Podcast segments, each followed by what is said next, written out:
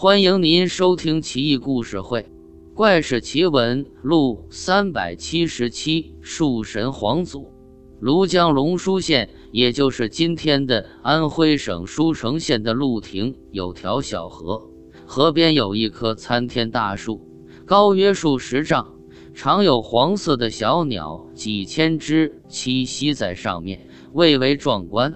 当地久旱无雨。有几个老人私下说，这棵大树常有黄鸟筑巢，远远望去，简直就是一团黄气。保不齐就有神灵啊！求求这大树，估计就能下雨了。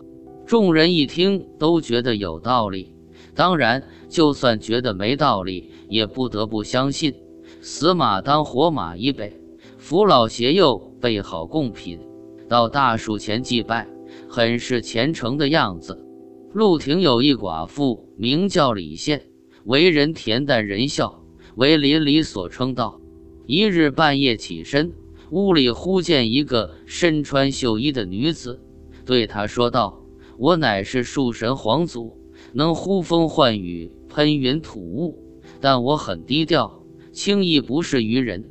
你是个好女子，这么多年我都是跟着你。”做你的守护神。前日乡亲父老求我施雨，我已经上报玉皇大帝，明日午后就能天降甘霖。李宪喜出望外，赶紧通知乡亲们。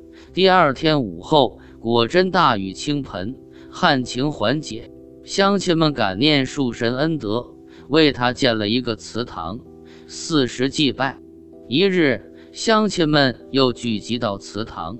树神向李宪通灵说道：“乡亲们太客气了，为表互通有无，我送大伙几条鲤鱼吃吧。”李宪不明白啥意思，赶紧也来到祠堂。突然神风四起，小河急流湍急，几十条大鲤鱼从河水中飞了出来，活蹦乱跳的落在众人脚下，大家欢呼不已，把鲤鱼分而食之。